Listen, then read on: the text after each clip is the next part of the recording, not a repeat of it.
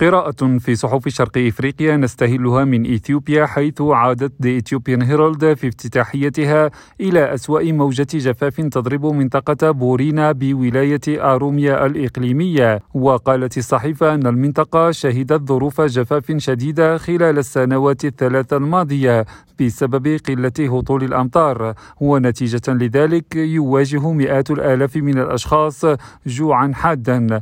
وأشار كاتب المقال إلى أن الوضع وضع خطير للغاية ما دفع العديد من الإثيوبيين إلى نشر الصور المفجعة على وسائل التواصل الاجتماعي للمطالبة باستجابة مساعدة إنسانية عاجلة. وفي كينيا كتبت صحيفة ديلي نيشن أنه من المتوقع أن ترتفع أسعار دقيق الذرة مع استنفاد احتياطي البلاد من هذه المادة وقالت اليومية أنه على الرغم من أن الحكومة سمحت باستيراد عشرة ملايين كيس من الذرة معفاة من الرسوم الجمركية إلا أن الفاعلين في القطاع اصطدموا بارتفاع الأسعار في السوق العالمية. ودعا كاتب المقال في هذا الصدد إلى اتخاذ إجراءات عاجلة لحماية المستهلكين. حكيم ناظر راديو نيروبي.